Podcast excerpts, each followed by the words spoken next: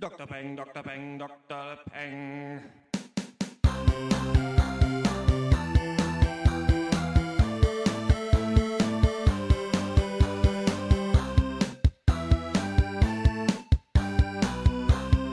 Hallo und herzlich willkommen zum 22. Pencast von drpeng.de Pop und Geist. Heute reden wir über den neuen Film mit Tom Hardy, Lock oder No Turning Back, wie er in den deutschen Kinos heißt. Die Sci-Fi-Dokumentation Chodorowskis Dune und äh, danach sprechen wir über die neue HBO-Serie The Leftovers. Mein Name ist Dr. Schwarz und wie immer rede ich mit Dr. Egg, Hallo. Dr. Snips Hallo?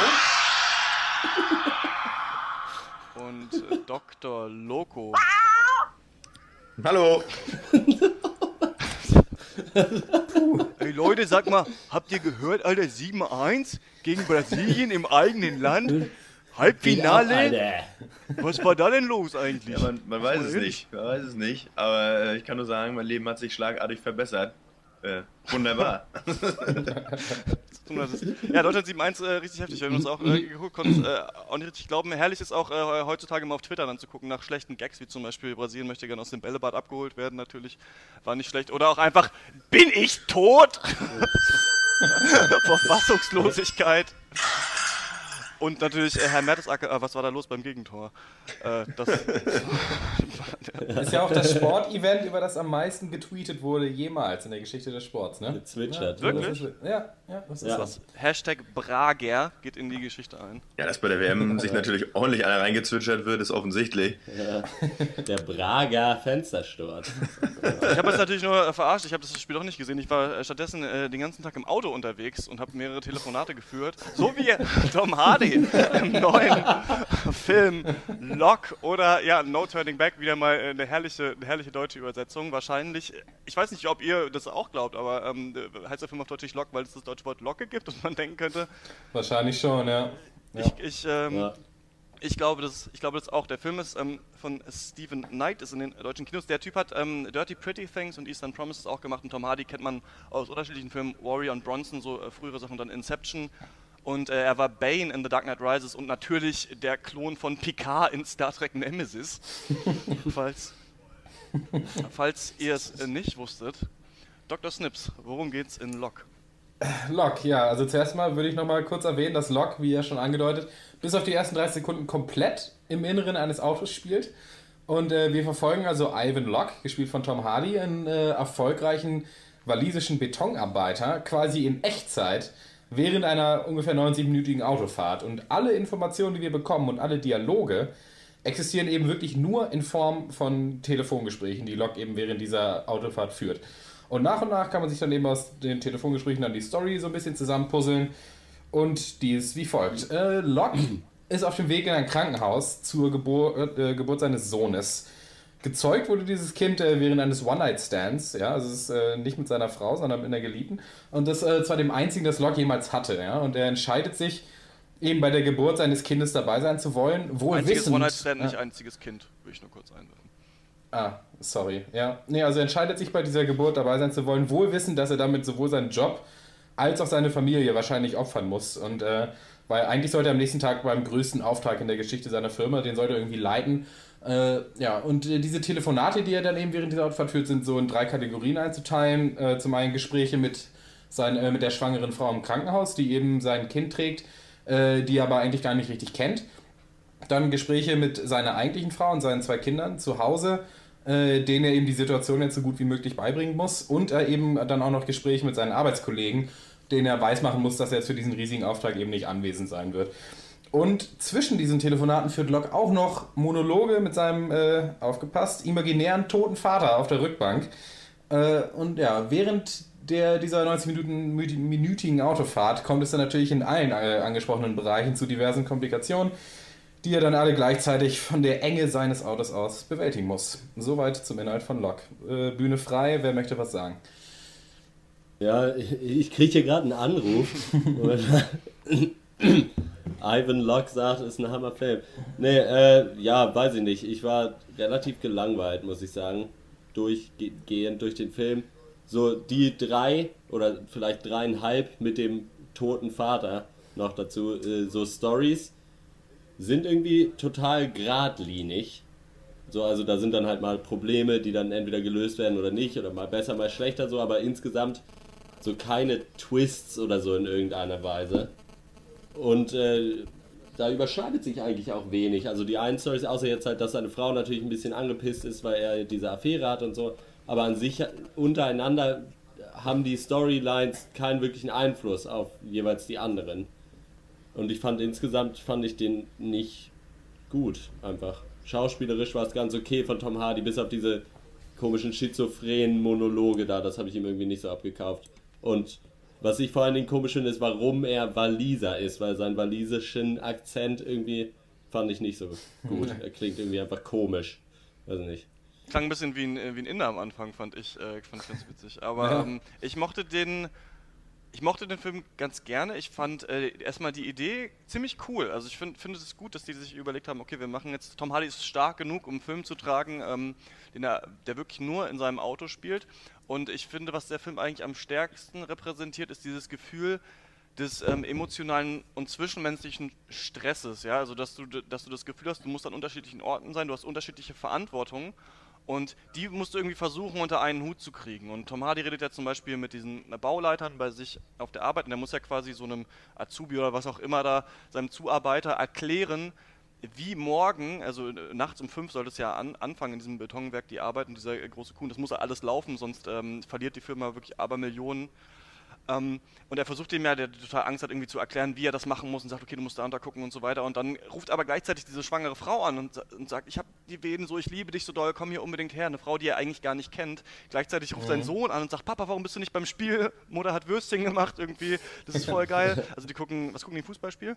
Und ja. ähm, ja. Äh, und äh, ja, gleichzeitig muss er seiner Frau irgendwie auf dieser Autofahrt erklären, dass er mal eine Affäre hat und ist aber nicht da, um das richtig gut zu vermitteln. Und ich finde ziemlich cool, was Tom Hardy für einen Charakter da darstellt in diesem Film. Denn ich finde, er ist sau intelligent und ähm, auf eine Art abgeklärt und denkt irgendwie sehr logisch und versucht immer sozusagen, äh, hör mal zu, ich weiß, wie es jetzt geht, aber ich kann das erklären. Es gibt hier logische Gründe, wir müssen irgendwie versuchen, weiterzukommen und das ist egal wo, ne? also auf diesem Bau und sowas. Und ähm, ja, das finde ich ziemlich gut, wie er das macht. Und es ist eben interessant, dass ja über diesem Film quasi diese Entscheidung von ihm äh, steht, für seine schwangere Frau, also diese schwangere Affäre, da zu sein. Und deswegen lässt er alles sausen. Und das ist natürlich ziemlich stark. Und da merkt man, dass es, weil sein Vater damals eben nicht für ihn da war. Und ich finde, diese ganzen Dimensionen eines Menschen kommen da ziemlich gut rüber. Hat mich da so ein bisschen hier an Fruitvale Station erinnert, wo wir auch quasi so die Dimension von einem Menschen gesehen haben. Das finde ich kam da auch sehr gut rüber. Und ich mochte ihn eigentlich ganz gerne, wie er, wie er den Leuten versucht äh, zu erklären, was seine Entscheidung ist. Aber, sage ich jetzt schon mal, wie immer, und da müssen wir eigentlich wirklich mal vielleicht heute mal drüber reden, finde ich den Film auch zu lang. Und ich finde aber, ähm, ich finde ab der Hälfte, also wenn man quasi verstanden hat, worum es geht, hat der Film nicht mehr viel zu bieten. Also es kommt nicht mehr viel ja. hinzu und es läuft am Ende eigentlich auch nicht richtig auf was sonderlich Interessantes heraus. Und das finde ich ist äh, so ein bisschen schade. Ja. Also ich fand den Film sehr gut. Ich hatte Freude beim Anschauen. Ähm, für mich war der auch nicht zu lang für mich hat das einfach wahnsinnig viel Sinn ergeben, dieses Bild der Autofahrt, das auf der Autobahn sein, die Autobahn als Zeitstrahl, ähm, quasi sinnbildlich für das Leben auf eine Weise. Und befindet sich auf so einem Zeitstrahl, befindet sich im Fluss, hat nicht die Möglichkeit zurückzukehren und muss dann einfach sehen, während man sich immer weiter nach vorne bewegt, ähm, wie man halt links und rechts die Dinge für sich handelt. Und das macht er ja durchweg durch den ganzen Film. Ähm, und ich fand das super, ich konnte da wahnsinnig viel mit anfangen. Ähm, ist ein bisschen schwer in Worte zu fassen, äh, warum ich das gut finde. Ich glaube, das ist halt eine sehr subjektive Geschichte, weshalb um dieser Film am Ende dann tatsächlich gefällt. Aber wir haben ausnahmsweise mal einen deutschen Filmtitel, der passend gewählt wurde. Lalalala. Ich bin sehr verwundert, zu. Darf ich? Ja, danke. Ähm, weil die Meinungen gehen ja echt anscheinend sehr stark auseinander bei diesem Film. Das haben wir ja auch nicht oft, weil ich fand den Film tatsächlich grauenhaft. Ähm, und ich hätte auch nicht gedacht, dass ich ihn so schlecht finde, wie ich ihn ja, so finden würde, wie ich ihn jetzt tatsächlich finde. Und die einzige positive Sache, die ich echt sagen kann, ist so, dass ich das Konzept interessant finde und dass es durchaus hätte funktionieren können. Und damit kommen wir zu dem ne äh, negativen Punkt Nummer eins. Ich finde, der Film funktioniert nicht, also wirklich überhaupt nicht. Und äh, meiner Meinung nach liegt das an, an zwei Sachen, und äh, das wurde schon ein bisschen angeschnitten, die übertriebene Gradlinigkeit der Story ähm, wo ihr meint, dass das passt ganz gut und das wird gut äh, da reflektiert in dieser Autoreise. Ich finde das total schlicht, muss ich sagen. Und äh, mich hat das überhaupt nicht bewegt. Und äh, fast, also echt so, so, so schlichte, langweilige Metaphern und Bilder, die da benutzt werden und auch Story-Elemente. Also mich hat das überhaupt nicht gepackt. So auch diese Vergleiche halt zwischen, also so, wenn wir jetzt von Metaphern reden, irgendwie zwischen seinen Betonarbeiten und dann so seinem Leben so.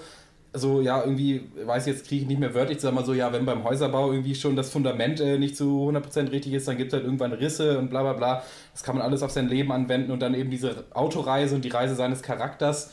Ähm, und das Allerschlimmste halt, was ist seine ganze Motivation dahinter? Das ist ja eigentlich die Frage, also die ich mir zumindest gestellt habe. Und das ist halt, äh, dass er halt irgendwelche Daddy-Issues hat und sein Vater halt eben kein besonders guter war und er deswegen jetzt ein besserer sein möchte. Und das wird dir halt erzählt in, in so, weiß ich nicht, so richtig cheesigen Monologen, die er irgendwie mit, einem, mit einer imaginären Person auf der Rückbank führt. Also ich fand das krass schlecht, muss ich sagen. Äh, aber nee, dann ist ja gut, dass ihr da alle unterschiedliche Meinungen habt. Dann kommt es wenigstens zu einer spannenden Diskussion jetzt. Hast du doch ein paar ja. Beispiele, ähm, ähm, an, an, denen du deinen ganzen Punkt festmachst, die du, die du schlecht findest? Ähm, ja, also was gibt es für Beispiele für eine Gratinigkeit der Story? Das hast du sehr selber erwähnt, solange das klar ist, worum es geht. Dann nach ungefähr einer halben Stunde passiert eigentlich fast nichts mehr. Ähm, die, diese, ja, schlechten Metaphern, eben halt diese Betonarbeiten, dann zum Beispiel, also die Metapher der Autoreise, dann äh, sein Sohn erzählt ihm diese Fußballgeschichte ganz am Ende über diesen einen Spieler, von dem alle dachten, dass er nicht so gut wäre, aber dann ist er irgendwie auf einmal ja. doch gut. Und äh, zum Beispiel auch die Reaktion seiner Frau, äh, die so relativ klischeehaft eben diese Five Stages of Grief ja so durchläuft, die wir alle aus dieser einen Scrubs-Folge kennen. Also erst Unglaube, dann Wut, dann Trauer und am Ende dann irgendwie Akzeptanz und so. Und äh, die ganze Struktur ja, halt, es gibt Probleme, Probleme werden irgendwie gelöst und er kann das halt irgendwie alles gut handeln, aber es führt halt zu nichts. Und äh, das alles basiert eben alles auf dieser Motivation, dass er halt irgendwie besser sein will als sein Vater. Und das ist mir halt zu wenig. Das ist halt das macht für mich keinen Film. Ja, der Film funktioniert, glaube ich, absolut nur dann, wenn du dich mit dem Charakter identifizieren kannst. Das ist ja, das so ist bei jedem Film ja. so, bei dem hier aber ganz besonders. Und ich habe mir schon äh, nach Ende des Films gedacht, es wird einige Leute geben, die werden diesen Film richtig hassen. Ja. Und äh, andere wie mich, die halt sagen, ja, nee, da ist schon irgendwie was dran. Ich, ja, ich denke auch, dass es subjektiv ist. Ich fand auch Tom Hardy nicht gut äh, für die Rolle. Ich konnte mich an seinen aufgesetzten Akzent überhaupt nicht gewöhnen, also nicht mal am Ende des Films. Äh, ich fand die, die tote Vater-Monologe fand ich äh, overacted auf jeden Fall. Ähm, und ja, also ich fand nicht, dass er diesen Film tragen konnte, aber weiß ich nicht. Ja, ist wahrscheinlich höchst subjektiv, das sehe ich auch ein. Mhm. Naja. Ja. Nee, aber das mit der mit seiner Frau würde ich auf jeden Fall auch so unterschreiben. Also da hat eigentlich nur noch gefehlt, dass sie ganz am Ende nochmal anruft und sagt, ihr geht's jetzt besser, sie hat einen neuen gefunden. ja. So, das macht sie halt in einer Stunde, macht sie da alles. Ja, aber was wäre denn deiner Meinung nach besser gewesen? Ich fand das schon relativ realistisch abgebildet, ehrlich gesagt. Denn hier ging es ja absolut also nicht darum, eine, ich mein, eine, eine, thrillende, äh, weiß ich was, Story abzuliefern. Die lag der Thrill ja eher im Realismus. Und ich finde das, ja gut, und, und, was war dann, realitätsnah wiederzugeben. Und das haben sie geschafft, fand ich. Mhm. Dann kommen wir aber zu einer Sache, die ich auf jeden Fall noch ansprechen will. Und zwar, ich weiß nicht, ob ihr den Trailer zu diesem Film gesehen habt. Ja. Und das ist einfach nur eine Frechheit diesen Trailer zu diesem Film zu machen, weil der Trailer nichts mit dem Film zu tun hat. In dem Trailer wird, wird so darauf gemacht, dass es irgendwie so ein Thriller halt ist und dass äh, man äh, irgendwie, was ist es, was er gemacht hat und irgendwie und halt äh, teilweise so Snippets aus irgendwelchen Konversationen werden völlig aus dem Kontext halt mhm. so zusammengeschweißt im Trailer, dass es so aussieht, als ob es schön vielen so Polizeisirenen Crime, ja, ja. Stimmt, ja. Als ob das irgendwie so Crime-Thriller irgendwie wäre und der Trailer hat eine total so angespannte Atmosphäre und so.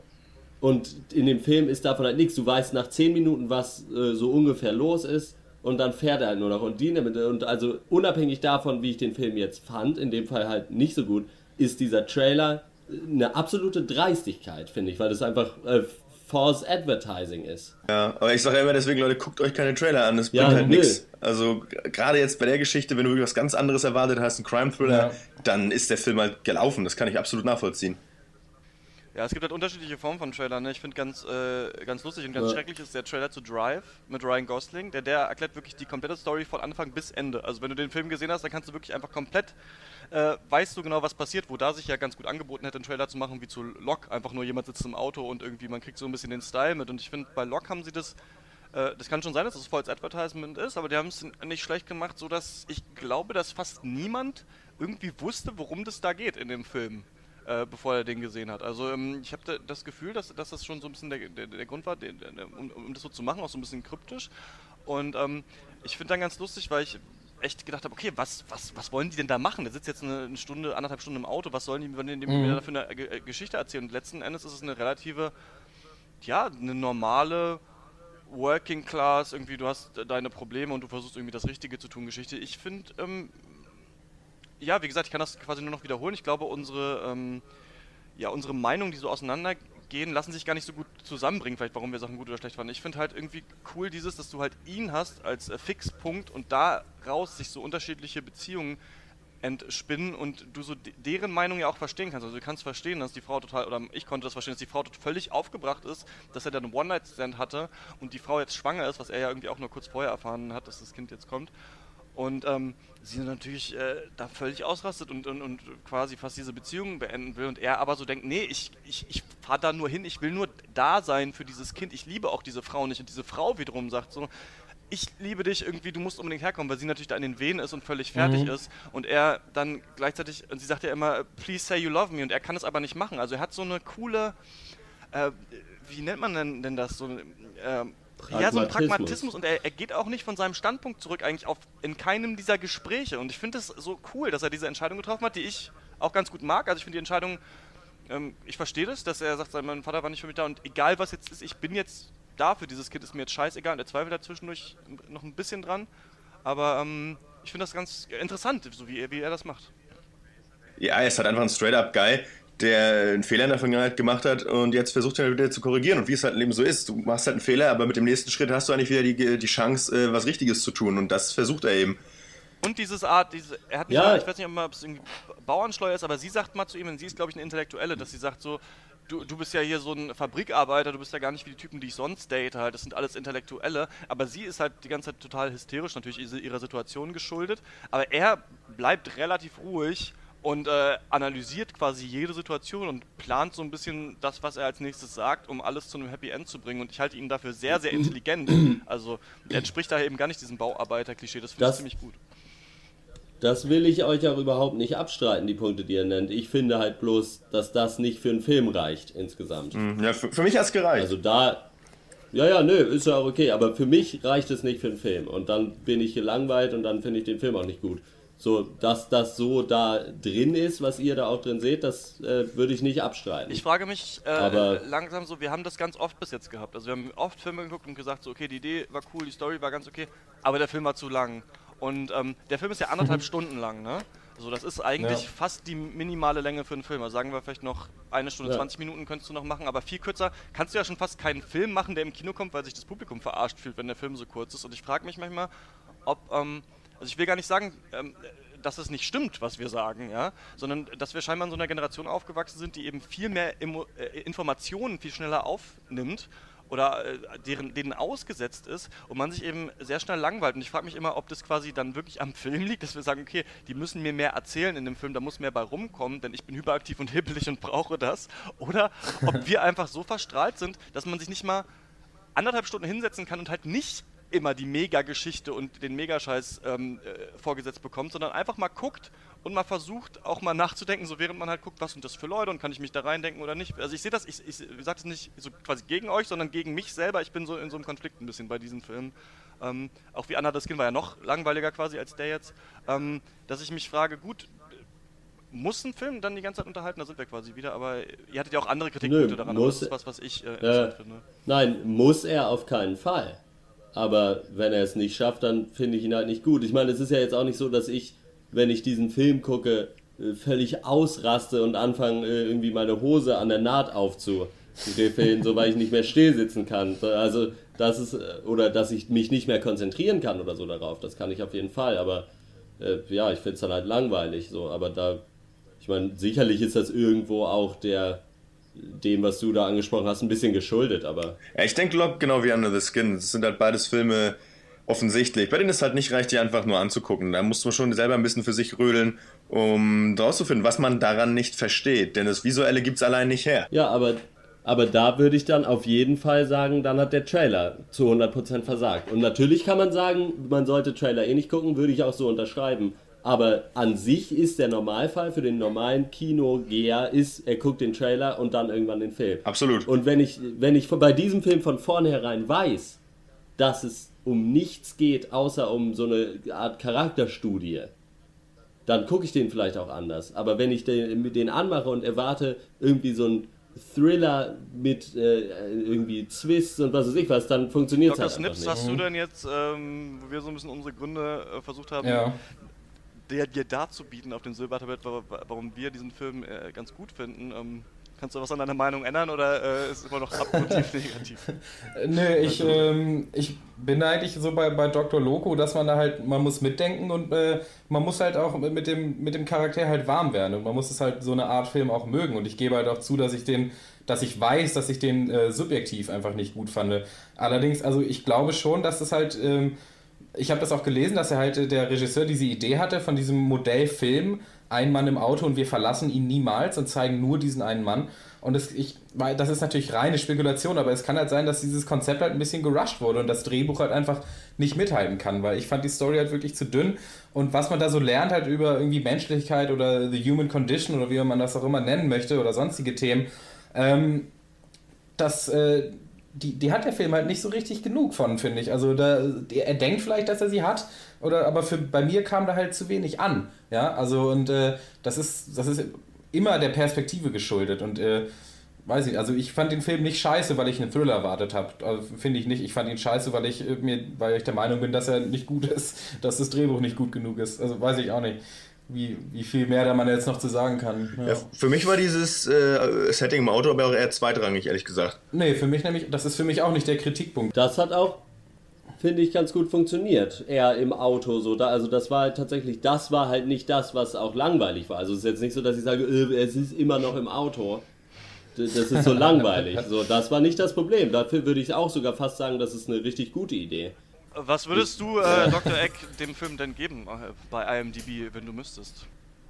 Ähm, wie viel hatte ich Under the Skin gegeben? Ich glaube vier oder so. Also so Drei schlecht ist er drei nicht. Hast du gegeben. Drei, ja. Drei, ja. Also ich würde Locke eine 5 von 10 geben. Also man kann sich den schon angucken, so ist es nicht, aber ich habe einfach, glaube ich, auch mehr erwartet und wurde dann irgendwie enttäuscht. Hatte nicht so viel Spaß, aber ist schon okay. Also allein von der Idee her, es ist ja auch, ich finde, es sollte auch viele, viel mehr Filme geben, die halt so neue Sachen probieren.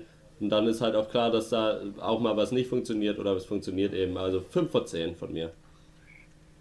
Ja. Äh, von mir gibt's äh, acht Punkte. Ich war sehr gut unterhalten, war nicht gelangweilt. Wir müssen uns echt abgewöhnen zu sagen, wir waren sehr gut unterhalten. Das ist wirklich furchtbar. Das ist die größte Worthülse, glaube ich, im langsam nach Pencast. äh, quasi jetzt zwölf Ja. Episoden oder, oder 13, die wir diesen Podcast machen und man sich das selber anhört, dass man immer in die gleichen Phrasen abrutscht. Ja. Ne? Also, Das ist furchtbar, dass, man, dass man langsam mal neue Worte geil. finden muss, um, diesen, um unsere Filme zu beschreiben. Ja, das ist ganz witzig. Ne? Ja. äh, Ich weiß nicht, ähm, äh, ja, das funktioniert nur, wenn man sich, der Film funktioniert halt nur, wenn du dich halt mit ihm richtig, wenn du dich halt mit, dieser, mit diesem Lockhart identifizieren kannst. Und es ist halt ein guter Film, wenn man sich halt mit Menschen, die ihm identifizieren kann, jetzt zum 50. Mal, die halt, weiß ich nicht, versuchen halt alles zusammenzuhalten, wissend, dass sie verkackt haben, aber trotz eines Vergehens halt immer noch versuchen, so richtig wie möglich beim nächsten Schritt zu handeln. Menschen, die glauben, dass man immer in Bewegung sein muss, es nicht genug ist, Zukünftiges abzuwarten, sondern das äh, Heft in die Hand nimmt und äh, halt versuchen oder halt, und für Leute, die halt das dann auch kennen, dass sie halt mit Shit in der Vergangenheit zu dealen haben. So, und äh, ich glaube, das ist vielleicht so eine, man muss da glaube ich aber eine Grundvoraussetzung als Person haben, dann kann man den Film mögen. Wenn du das halt nicht hast, dann, dann findet man den Film halt langweilig, was ich absolut verstehen kann. Für mich funktioniert er wunderbar. Ähm, Ich habe auch keinen Führerschein, vielleicht das ist das kann auch sein. Ja. Dr. Snips, was gibst du dem Film? Äh, ich gebe dem Film 4 von 10 und keine Empfehlung. Ich äh, fand ihn ja unausgereift und äh, nicht gut. Ich Ja, gebe dem Film Dabei ähm, belasse ich's. 7 von 10. Ich finde, den ka- kann man auf jeden Fall gucken. Der ist interessant. Ich weiß nur nicht, wie sinnvoll das ist äh, nach diesem Pencast, wenn man schon weiß, worum es geht. Aber wir mussten auch über irgendwas reden und äh, Ja gut, kann man die ersten 20 Minuten lang überspringen. Infos gibt es nicht. Wenn ihr da draußen eine Meinung habt äh, zu Lok, dann ähm, postet das doch unter den Pencast oder äh, schreibt uns das auf Facebook. Dr. Peng heißen wir auch da. Ähm, Dr. Eck hat gerade angesprochen, dass ähm, er findet, dass es viel mehr Filme geben sollte, die neue Sachen probieren. Und über einen dieser Filme, die äh, neue Sachen probieren, dreht sich die nächste Doku, Jodorowskis Dune oder Chodorowski. Also, es geht nämlich um Alejandro Chodorowski und wie der damals äh, Ja, der ist schon wieder du. in den Ne? 70ern Oh. versucht hat, Dune Dune. zu verfilmen, aber dieser Film ist niemals tatsächlich entstanden. Die äh, Dokumentation ist jetzt neu und ähm, in, in den USA ist die auch schon auf äh, Blu-ray und DVD erschienen. Hier gibt es noch kein Datum, aber im Internet können Sie bestimmt findige Füchse irgendwo äh, raussuchen. Der Regisseur heißt Frank Pavich, hat äh, keine nennenswerten großen Filme so, sonst gemacht und es geht hauptsächlich um Alejandro Jodorowsky. Und der war ist, äh, aus Chile und war Theaterregisseur früher und hat dann in den 70ern äh, vor allem die beiden Filme El Topo und The Holy Mountain gemacht. Und El Topo ist so ein bisschen so ein psychedelischer LSD-Western-Film und der gilt als ähm, quasi Gründer dieser der Kultfilme oder der Midnight-Movies. Es war irgendwie so, dass früher dieser Film ähm, in, als er dann nach Amerika kam, tatsächlich in manchen Kinos jede, jeden Tag um Mitternacht kam und sich so eine Kultgefolgschaft um diese Filme geschart hat, die den jede Nacht geguckt haben in so krassen Exzessen und Partys. Und Rocky Horror Picture Show ist zum Beispiel so ein anderer Film, bei dem das auch passiert ist. Also dieses Wort quasi Kultfilm kommt aus dieser Zeit aus den 70er und El Topo gilt als einer der bekanntesten.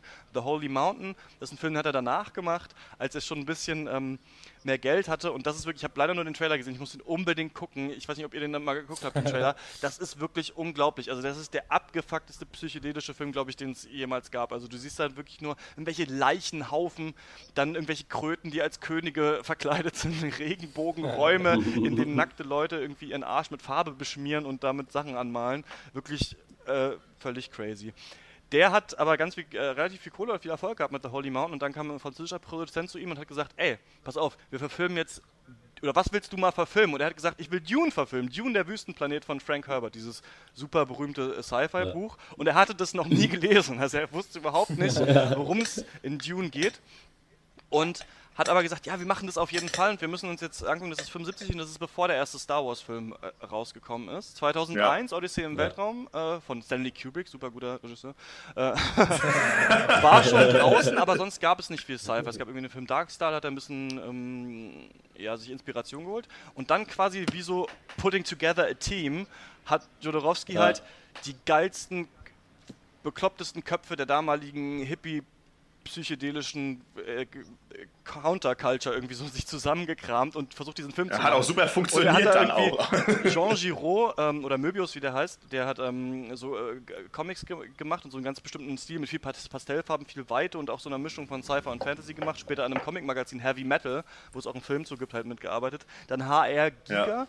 Der ähm, ja bei Ja. das Alien-Design hauptsächlich gemacht hat, bei dem Film Alien, aber erst danach und so krass Horror, Sci-Fi. Äh, Und der der creepigste Mensch der Welt ja, auf ist, jeden Fall, der ist echt Fall. lustig. Dann Dan O'Bannon, Ja. der später auch bei Alien, Star Wars und Total Recall mitgemacht hat. Dann hatte Chodorowski geschafft, Pink Floyd und die Band Magma für den Soundtrack zu verpflichten. Salvador Dali sollte den König spielen, ja. Orson Welles sollte im Film mitspielen, ja, der hat äh, Ja. der Welt und Citizen Kane gemacht. Mick Jagger sollte eine Rolle haben und die hatten alle quasi zugesagt und Chodorowski hat seinen eigenen Sohn dazu abgerichtet, in diesem Film mitzuspielen, ihm Kung Fu Lessons beigebracht und sagt selber irgendwann im Film, dass er sich den Arm abgeschnitten hätte, um Dune zu machen und letztendlich eben sind sie damit nach Hollywood gegangen und es ist daran gescheitert, dass Chodorowski gesagt hat, ja, der Film muss 14 Stunden gehen. Also ich kann diese Version nur in 14 Stunden äh, abdrehen. Und später kam dann halt 1984 Dune von David Lynch und ähm, den Chodorowski super scheiße findet. Und die- diese Doku geht quasi einfach darum, wie wir Chodorowski und andere Leute sehen, die an diesem Film mitgearbeitet haben von, und von diesem Projekt erzählen, von ihren Visionen. Du siehst immer so Konzeptzeichnungen und ähm, ja, und du siehst irgendwie, dass die so ein Team zusammengestellt haben, das wirklich heiß darauf war, diesen Film zu machen. Chodorowski auch immer davon redet, Ja. es ist der größte Film, den die Menschheit je gesehen hat. Und letzten Endes hat es nicht funktioniert. Was haltet ihr von, Ja. von dieser Dokumentation erstmal? Ich finde, was noch ganz wichtig ist, vielleicht mit dazu zu sagen, ist, dass die halt tatsächlich fertig waren mit dem Film. Also die waren so weit, dass sie äh, anfangen hätten können, ein Set zu bauen und zu Ja. drehen quasi. Als es dann äh, nicht dann doch nicht mehr gemacht wurde quasi. Also das ist wirklich ja Im allerletzten Moment. krass ja. auch. Ja. Ich, also es ist eine sehr gute Doku, finde ich. Äh, Gerade so für Freunde des Films, sage ich mal, äh, kann ich mir echt nichts Interessanteres vorstellen. Also auch wenn du die Charaktere ausblendest, halt einfach diese Einsichten, die du kriegst, halt wie Filme in den 70ern halt entstanden sind, ja, diese Abläufe. Und äh, äh, Chobolowski an sich ist halt ein komplett origineller Charakter, ja, der so eine Doku, finde ich, mehr als verdient hat. und auch wirklich mehr als genug für so eine Doku hergibt. Und ich hatte tatsächlich noch nie was von ihm gehört vorher. Äh, bin auch nicht so drin im Cypher und auch im Sur Surrealismus nicht. Bin jetzt aber froh, dass ich jetzt endlich mal äh, von diesen Menschen erfahren habe. Und äh, sein, gerade seine Methoden, so, die so dargestellt werden, wie er da so rangeht äh, an ein Projekt Film, ja, finde ich einfach, die sind einfach der Hammer. So sein Fokus, so Spiritualität, Bewusstseinserweiterung, Surrealismus, äh, ein Arsch voll Drogen, ne, sowieso. Und äh, wie er das so selber beschreibt, so, er macht sich auf die Suche nach so Spiritual Warriors, ja, die er jetzt irgendwie einkeschern muss, um mit ihnen dann einen Film zu drehen. Und es macht einfach super ja. viel Spaß, das nochmal so mitzuerleben, wie er das sein Spezialistenteam zusammenstellt und auf die Reise geht und äh, einfach sein Projekt, von dem er ja auch der Meinung ist, dass es nicht nur ein Film, das ist ja irgendwie eine Offenbarung und was Prophetisches, der Film soll die Welt verändern, er soll alle Grenzen sprengen, ja, irgendwie monumental sein und äh, diesen bunten Vogel einfach dabei so zu beobachten, wie er da so wirklich zu 100% von überzeugt ist. Also ich fand das herrlich. Also ich war super unterhalten, muss ich sagen. Ja. ja. Ich muss auch sagen, dass also jetzt völlig unabhängig vom Inhalt einfach die Doku auch gut gemacht ist. Mhm. Also äh, die schafft es sehr gut, halt, was ja eigentlich das Einzige ist, was eine Doku schaffen muss, halt die Redebeiträge von den einzelnen Leuten, die da mit dabei waren und halt irgendwie anschauliches Material zu liefern. So die äh, Aufteilung kriegt sie sehr gut hin und so. Also das war einfach schön zu gucken und ich fand es auch echt gut, muss ich sagen. Und man, ich muss auch sagen, wenn dieser Film tatsächlich dann gedreht worden wäre, so ein 14 Stunden absoluter Hammer, krasser für die Zeit äh, Sci-Fi-Film, äh, hätte der ja auch tatsächlich wahrscheinlich einen riesen Impact gehabt. Ja. Mhm. So, also und selbst so am Ende wird ja auch noch gezeigt, dass eben dadurch, dass halt viele von dem Team dann halt äh, weitergegangen sind und halt zum Beispiel Alien gemacht haben und so, der ja auch also Alien war ja auch das schon sehr. Das ist wirklich der Hammer. Also die haben, ja. die haben irgendwie ja, Alien absolut. gemacht, danach kam halt Star Wars, da hat der O'Bannon mitgearbeitet, Total Recall hat er gemacht, dann hat, dann hat irgendwie ja. Blade Runner, ja, basiert so ein bisschen auf dem Comic von, von Möbius. Also das mhm. ist wirklich, äh, das sind ja wirklich die abgehyptesten Mega-Kult-Klassiker-Filme. Und das ist eben ja. ja, wirklich interessant zu sehen, ne? wie diese ganzen Genies da sitzen und sich überlegen, wir machen jetzt also quasi heftige Kunst, aber mit richtig viel Geld und Sci-Fi und allem irgendwie. Das ist wirklich großartig. Ja. Und das ist auch bei Holy Mountain ein bisschen so. Das ist nicht einfach nur künstlerischer Hippie-Shit, sondern künstlerischer Hippie-Shit mit richtig viel Budget. Und das ist halt was, was ich auch gerne sehe. Und ich will auch gerne, dass sie den. Ich will, die sollen den jetzt mal trotzdem noch mal drehen, diesen Film, meiner Meinung nach. Ja. Ja, es sollte jetzt echt mal wegkommen und schon mal June fertig machen, weil das war so das, was mich die ganze Zeit mega gewurmt hat, weil das wäre bestimmt einfach mega geworden. So, keine ja, Ahnung. das war ja offensichtlich ein äh, Mann mit einfach wahnsinnigen, also einfach, ja, wahrscheinlich vis tatsächlich Visionen. So, also, ja. äh, ähm, äh, wirklich bitter einfach, dass ihm dann, oft, also logischerweise natürlich die Filmindustrie da einen Strich durch die Rechnung macht. Ich meine, ja, äh, heutzutage würden sich wahrscheinlich alle die Finger nachlecken, weil geil, 14 Stunden Film, da können wir ja wunderbar zwölf Teile draus machen. Und zehn ja. Jahre später nochmal Re Remake. das ist ein bisschen schade. Was ja. ich auch richtig geil fand, ist wie halt dann kurz, ganz am Ende halt so Ausschnitte von äh, David Lynch's Dune eingespielt werden und die, wie die alleine, die Ausschnitte von dem fertigen Film schon so hart abstinken gegen einfach nur die Skizzen von, von Jodorowsky. So, das fand ich schon auch richtig stark. Mhm. Und ich finde so die Skizzen auch, die da gezeigt wurden, die sahen schon auch einfach geil aus. Also Mega. Film, Ey, ich also, fand, ja, ich fand selber die Doku zum Beispiel jetzt gar nicht mal so mega spannend, aber die hat mich in so eine Welt quasi entführt, äh, in der ich gerne wirklich noch länger verweilen will, denn da gibt es richtig coolen Scheiß. Ja. Also dieser, dieser Jean Giraud Möbius, der hat diesen Comic Arsach gemacht, ja. quasi so ein Krieger auf so einem, wie so Flugsaurier halt so, über so Steppen fliegt und sieht alles so total ergreifend und abgefahren aus und er erlebt da halt so kleine Geschichten. Und das habe ich mir mal reingezogen. Da habe ich mir ähm, auch eine Doku über den angeguckt direkt. Auf YouTube gibt es eine Doku über diesen, über diesen Möbius-Typ, die ist äh, 50 Minuten lang und ähm, da sieht man auch mal seine ganze Vision und was der sich alles gedacht hat. Da auch, kommt auch wieder Jodorowsky zu Wort,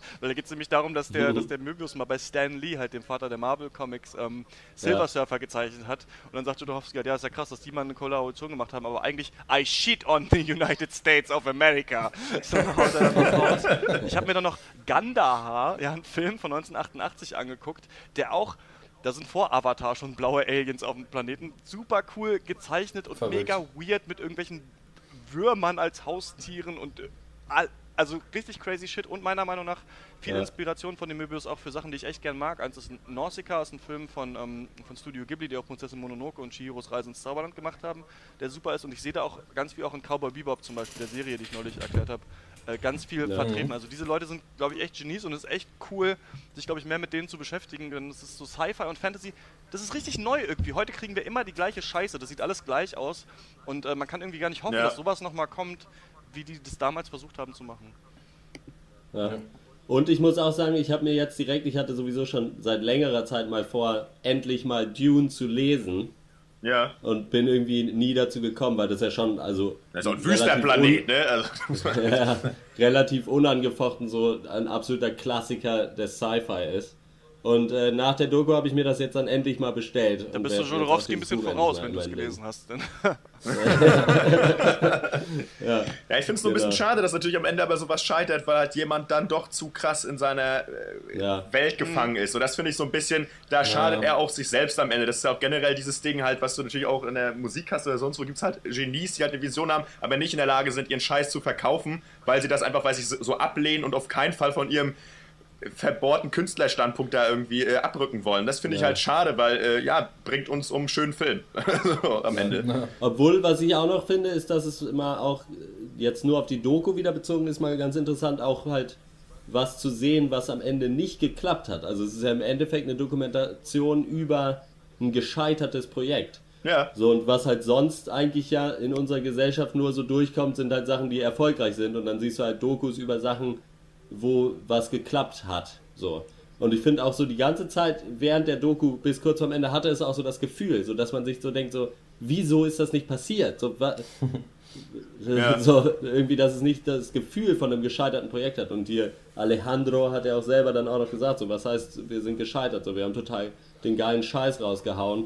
Ich meine, das wurde jetzt nicht zum Film gemacht, aber wir hatten trotzdem irgendwie Spaß und haben Sachen kreiert und es war geil. So. Zwei Millionen Dollar Ja, das Budget verbraten cool. davor von den 9 Millionen, die es gab. Was würdet ihr den Film denn Ey, aber das ist auch noch so geil. Also das fand ich auch so cool. Irgendwie so, es ist halt irgendwie 75 und da kommt irgend so ein, äh, ich meine, so Jodorowsky war da ja schon so ein bisschen berühmt auch schon, aber da kommt halt irgend so ein Typ zu dem Dan O'Bannon zum Beispiel hin und sagt so, ich will, dass du jetzt alles verkaufst und nach Paris ziehst. Und der macht es halt. Und das ist halt hammergeil auch.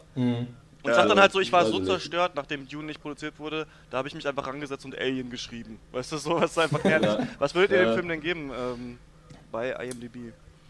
Ich würde dem Film 8 von 10 Punkten geben. Äh, Also ich finde, das ist echt eine, eine gute Doku, nicht nur vom Inhalt, sondern auch so diese technische Ebene, so diese Storyboards, die da gezeigt werden, diese Skizzen, die dann so auch zum Leben erweckt werden.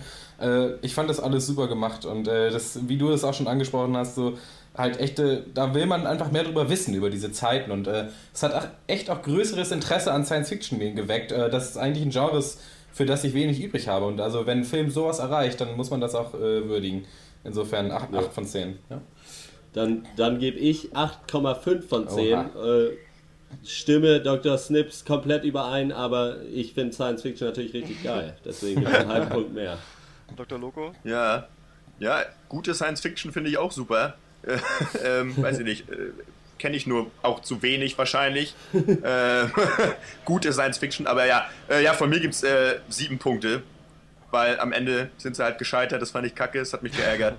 und hör, weißt du, einfach mal weniger Drogen und dann einfach mal einen geilen Film machen und irgendwie nicht, nicht 14 Stunden lang und dann passt das auch mit dem Arbeitgeber. Ja, das So, muss ja ne? echt nicht sein, dass das dann 40 Stunden lang war. Ich gebe dem Film auch ähm, 8 von 10. Ich finde ihn als Doku an sich wieder gemacht ist nicht besonders, aber Dr. Loco hat das zu Under the Skin gesagt quasi.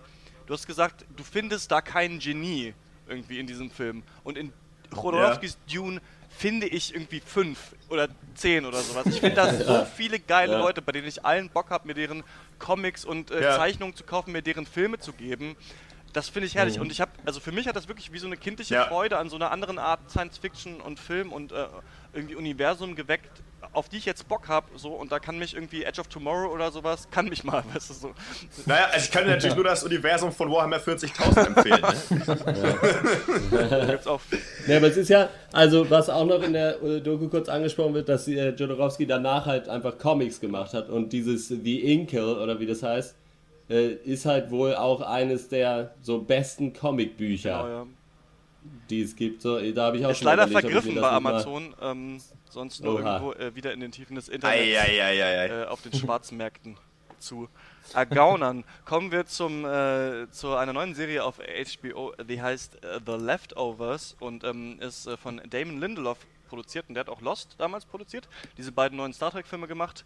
Prometheus, da sind wir wieder ähm, bei Ridley Scott und Ja. ähm, auch Cowboys und Aliens. Hat, den, hat einer von euch den gesehen? Ehrlich. Nee, ich auch nicht. nicht. Und ähm, was, Also- ich noch, was ich noch anmerken möchte, ist, äh, dass, äh, bevor ähm, Dr. Loco erzählt, worum es da geht, dass die Musik in der Serie von äh, Max Richter ist. Und der kommt erstmal aus Hameln, ja, wo ich hergeboren, äh, nicht, wo ich aufgewachsen bin. Und denn ich habe den ganzen Zeit die Serie gesehen und dachte, ey, die Mucke, die klingt genau wie Max Richter. Und das ist so ein äh, deutscher Komponist, der äh, ja so minimalistische Klaviermusik macht. Der ist echt super, hat ein Album, äh, Memory House heißt es, von 2012, das mochte ich richtig gerne. Aber jetzt weiß man ja gar nicht, worum es geht, Dr. Logo. Also ich habe, das ist ganz witzig, dass du das sagst, ich habe nämlich hier einen Stichpunkt für später, bisschen heavy on the emotionales Klavierspiel. Ja, da kann Max Richter nichts für, aber ähm, worum geht's denn, Dr. Loco? nee. Ja, also bei The Leftovers geht es im Prinzip darum, oder äh, ja, spielt äh, auf diesem Planeten jetzt. Und ähm, aber nachdem es sozusagen so weltweit so eine Rapture gegeben hat, also was halt in dem Fall heißt, äh, Leute sind einfach verschwunden. Und äh, ja, Rapture ist ja so ein Begriff aus der christlichen Eschatologie und bezeichnet im Prinzip, dass halt Leute zum Himmel gefahren sind, oder ähm, sozusagen, jetzt mal grob zusammengefasst. Und ja, die sind, verschwinden halt einfach und es gibt dafür keine Gründe. 2% der Weltbevölkerung verschwinden tatsächlich. Und ähm, ja, wir befinden uns in dem fiktiven Vorort von New York, Mapleton, und treffen da auf, ich muss zu meiner Dingens, treffen auf, äh, am Anfang auf Kevin Garvey, der der Police Chief ist. Und äh, ja, als äh, Polizist ist es dann halt seine Aufgabe, nach diesen mysteriösen Ereignissen äh, im Prinzip ja, für Recht und Ordnung in Mapleton zu sorgen. Ähm, ja, seine Frau, die Mitglied einer ominösen Sekte ist, die sich selber die Guilty Remnants nennen, was so viel heißt wie, weiß ich nicht, Sch- schuldige Hinterbliebene. Mhm. Ähm, eine Organisation, wie gesagt, man kennt die Motive nicht, man weiß nur, dass sie rauchen und nicht miteinander reden. Weiße also Klamotten absolut gar haben, nicht. Das Also ist alles, was man weiß. und weiße Klamotten anhaben. Also sind so ein bisschen eigenartig und ominös alles. Also Ja, das hat schon mal funktioniert. Also sich weiße Klamotten anzuziehen und dann den ganzen Tag zu rauchen. Also das ist. So, das macht so doch sonst nur Puff Daddy. So. ähm, und wir finden, treff, äh, lernen noch den Sohn kennen, Tom, also den Sohn von dem Police Chief Kevin Garvey, äh, der selber Anhänger geworden ist des mysteriösen Holy Wayne, der so eine Art, ja, Messias-artige Figur äh, äh, ist. äh, Und äh, weiß ich nicht, in irgendeinem so versteckten Ort äh, sich befindet, an den Leute hinpilgern, wenn sie irgendwie an den Sohn, an Tom, irgendwie Geld bezahlen, weil der da so eine Art, ja weiß ich, führt die da halt hin, ist halt so ein Muli. Ähm, ja, des Weiteren äh, lernen, und die Tochter Jill lernen wir natürlich auch noch kennen. Schon wieder lernen wir jemanden kennen, zum zehnten Mal. die in der Highschool ist, ein bisschen Probleme hat mit sich selbst und irgendwie, glaube ich, auch noch äh, mit den Ereignissen zu tun hat, die da eben stattgefunden äh, äh, haben. Sie auch ihre Mutter verloren hat, die halt eben Mitglied dieser Sekte geworden ist.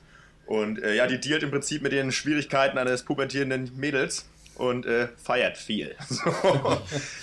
Ja, das ist, glaube ich, soweit erstmal alles, was man wissen müsste. Und ähm, man hat, glaube ich, wenn man das gehört hat, meinen kurzen Vortrag immer noch ein Fragezeichen über dem Kopf. Habe ich aber auch nach dem Schauen der ersten Folge. Also ist, glaube ich, nicht Ja. schlimm. so, bitte. Ja. Dr. Puh, ja. Ja. Also die Serie ist schon so 100% Drama. Ja, also da eigentlich kommen wir nicht dran vorbei. Es ist Drama nach Drama nach Drama und das ist halt gut aussehendes, gut gemachtes Drama. Aber ich finde, es ist letztendlich substanzlos und das ist auch das Wort, auf das ich mich gerne ein bisschen äh, jetzt beschränken würde hier in meinen Ausführungen. äh, Ein Wort.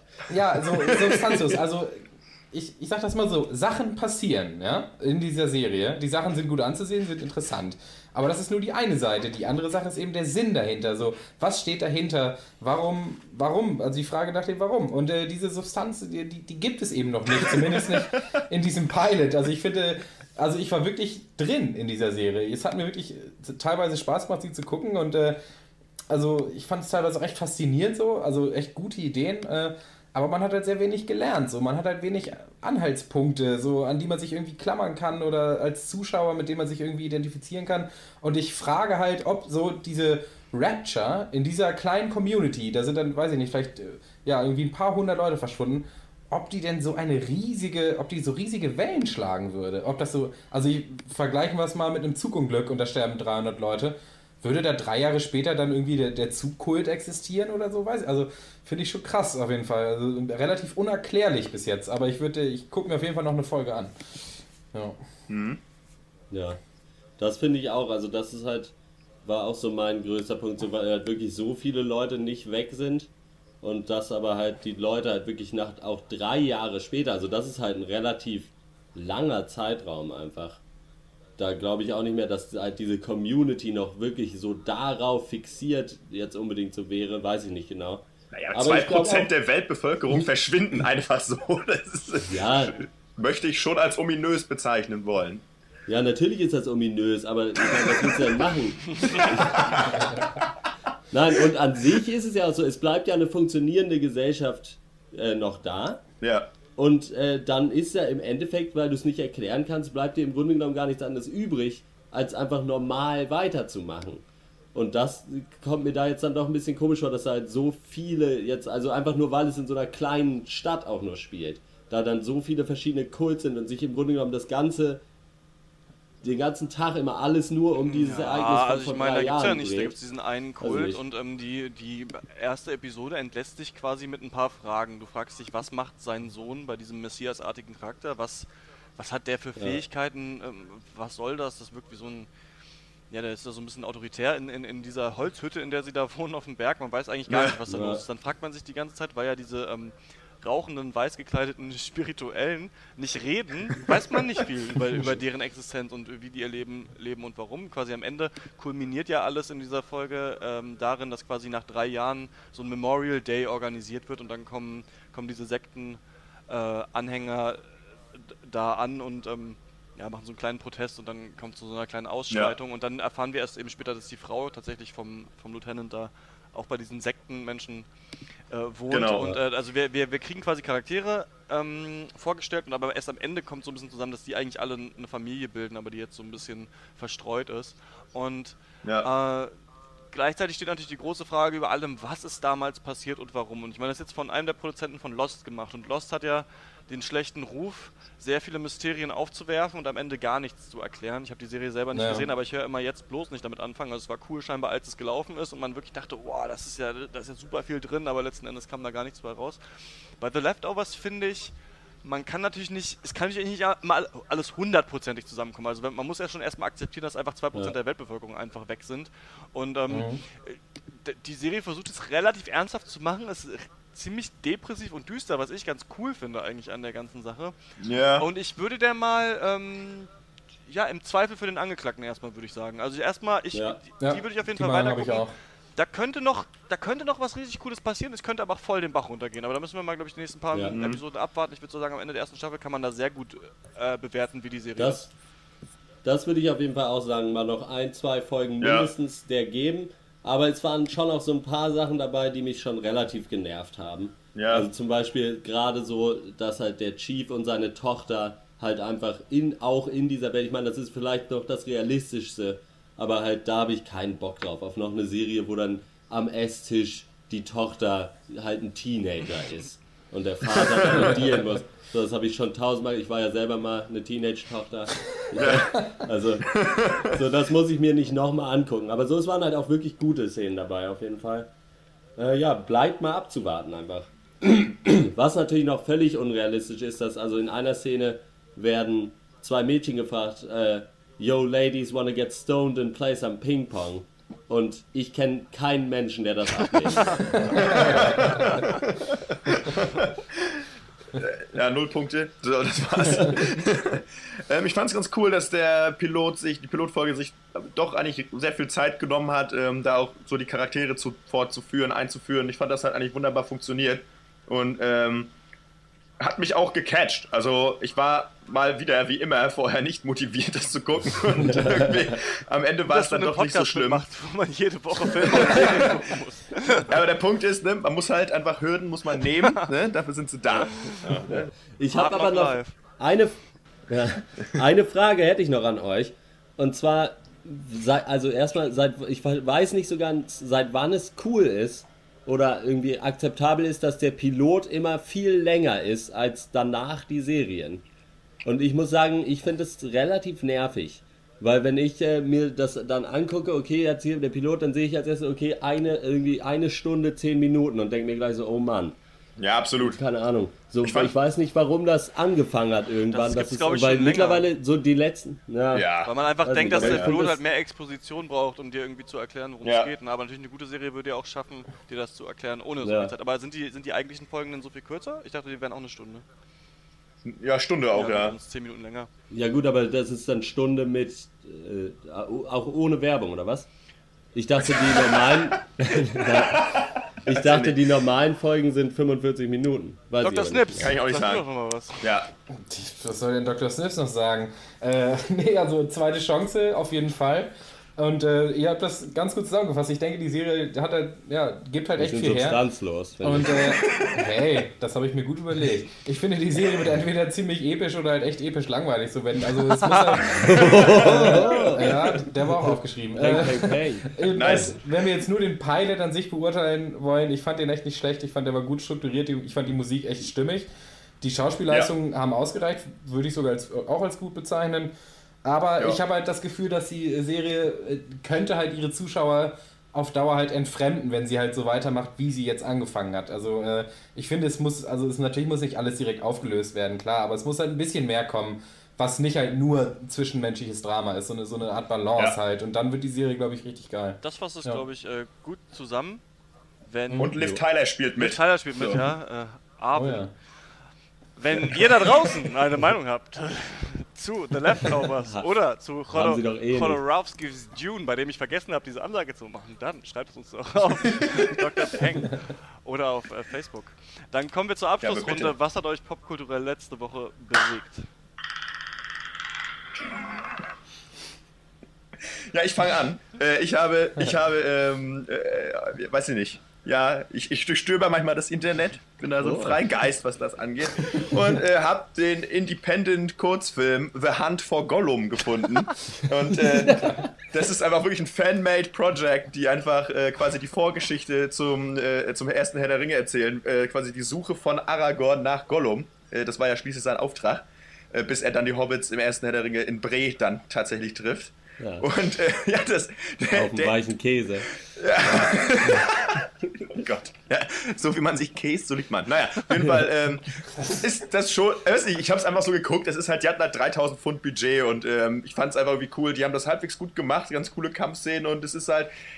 Ja, da hätte man schon viel besser machen können, denke ich. Aber irgendwie kann ich das einfach, muss ich das appreciaten. Ich fand es besser als The Battery, weil Aragorn dabei ist. Natürlich nicht der Originaldarsteller, sondern einer, der so ähnlich aussieht und ein schlechterer Schauspieler ist. und ähm, ja, aber es irgendwie war es cool. Ich habe mich gefreut, nochmal Herr der Ringe-Shit so ein bisschen zu sehen. Die hatten auch so Musik, die durften natürlich nicht die gleiche benutzen, äh, aber auch so ein bisschen im Stile von Howard Shaw. Das war alles ganz cool. Ähm, ja, das ist halt geil, so ein bisschen zu sehen, wenn halt so halt so richtige Film, also halt so Nerds und was Herr der Ringe angeht, gehöre ich da auf jeden Fall dazu, halt so sagen, wir machen da jetzt auch so einen Film und halt teilweise einfach Original-Szenen klauen aus den Herr der Ringe-Filmen. So einfach so, fängt halt damit an, dass Aragorn halt in der Kneipe sitzt und halt in der Ecke sitzt und Pfeife schmökert. Und das haben wir halt, also es ist halt wirklich original gleich und das ist halt ganz geil, weil es halt offensichtlich keine professionellen Filmmacher sind, sondern einfach Leute, die einfach irgendwas machen, was sie irgendwie cool finden und äh, ja, bringen was Zählbares bei raus und das kann ich irgendwie wertschätzen, finde ich super, hat mich unterhalten. So, fertig. Dr. Ja. A. Ja, ich komme äh, mit äh, Musik. Und zwar, oh, jetzt, ich bin nicht so gut vorbereitet, aber irgendwann vor kurzem ist äh, äh, ein neues Mastodon-Album rausgekommen. Und ich habe mich da auch mit Dr. Loco schon drüber unterhalten, dass wir der Band Mastodon schon immer die gut fanden, ohne wirklich was von denen zu kennen. So. Ja, exakt. Nee, einfach so, weil man kennt ein paar Lieder und die sind gut, aber irgendwie ist man nie dazu gekommen, sich da tiefer reinzuhören irgendwie.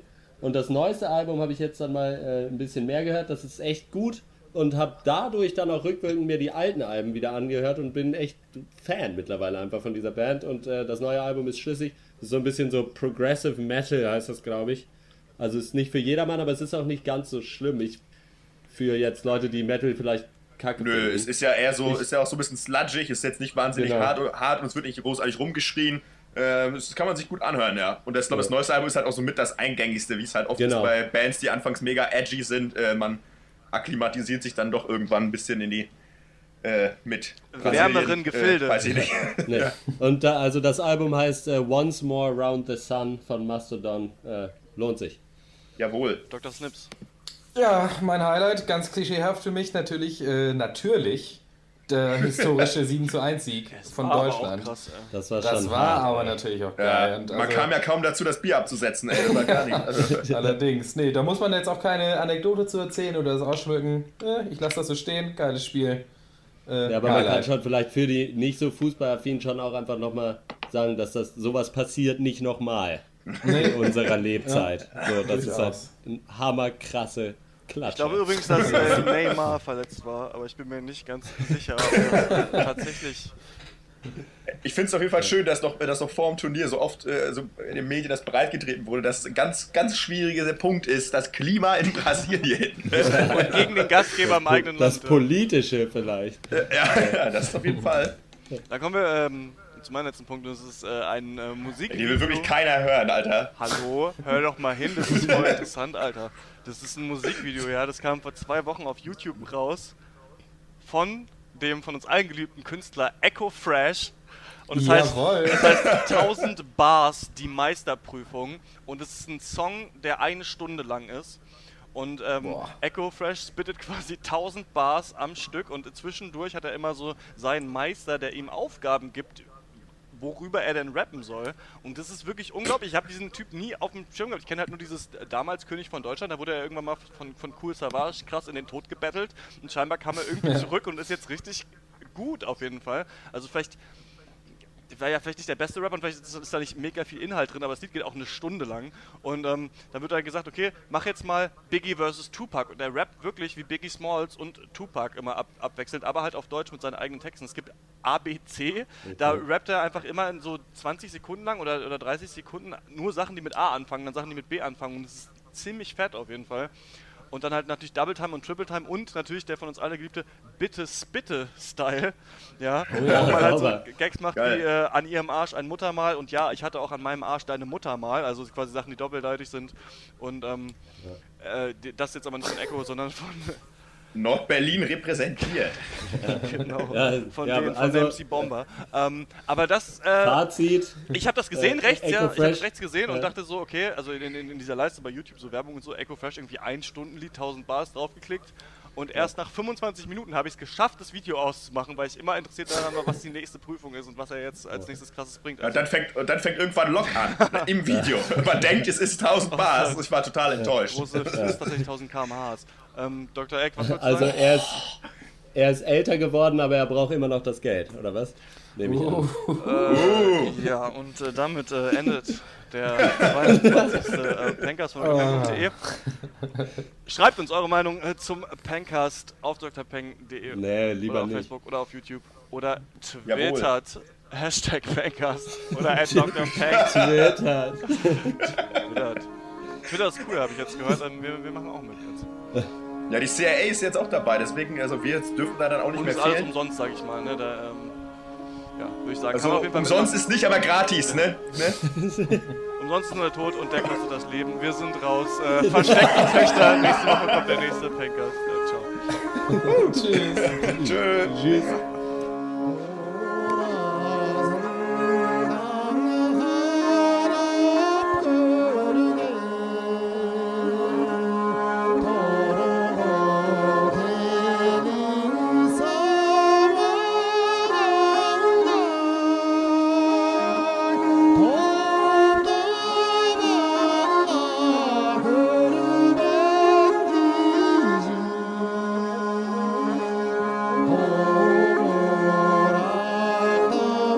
das beste Bier diesseits des Guanghe.